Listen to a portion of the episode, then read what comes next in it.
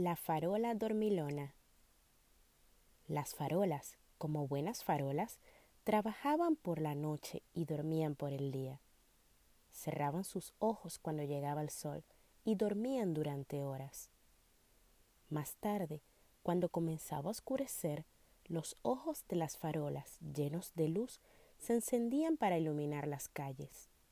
Así era su vida, y a todas les gustaba vivir así. De noche, en calles vacías, con toda la ciudad durmiendo y la luna en lo más alto presidiendo el cielo.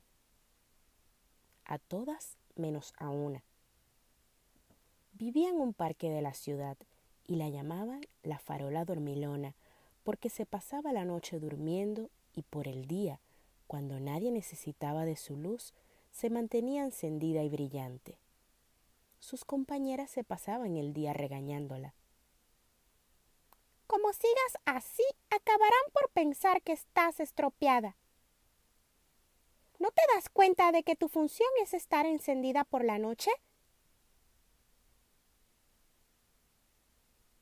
Claro, por el día no eres más que un gasto de electricidad innecesario.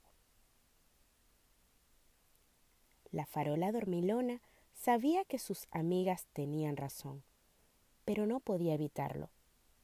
A ella le gustaba estar despierta de día, cuando la calle estaba llena de gente y de actividad, cuando los pájaros cantaban alegres y los niños correteaban por el parque. Pero es que la noche es tan aburrida. Nunca pasa nada ni nadie. Hasta que un día llegó al parque un viejo búho. Se había escapado del bosque porque sus ojos, cansados, ya no podían ver en la oscuridad como antes. Vete a la ciudad, le habían dicho sus amigos. Allí siempre hay luz incluso de noche. Así que el viejo búho había cogido todas sus pertenencias, pocas, la verdad, pues no era animal de acumular cosas, y había llegado hasta el parque donde vivía la farola dormilona. Tal y como era su costumbre, durmió todo el día y por la noche, al abrir los ojos, se encontró con aquella cálida luz de las farolas. Tan feliz estaba con aquel resplandor que permitía ver a sus ojos gastados que se puso a lular.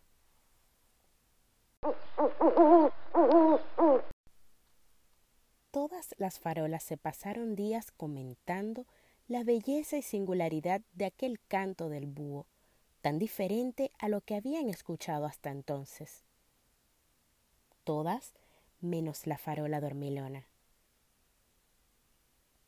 ¿Y de verdad es tan extraño ese canto?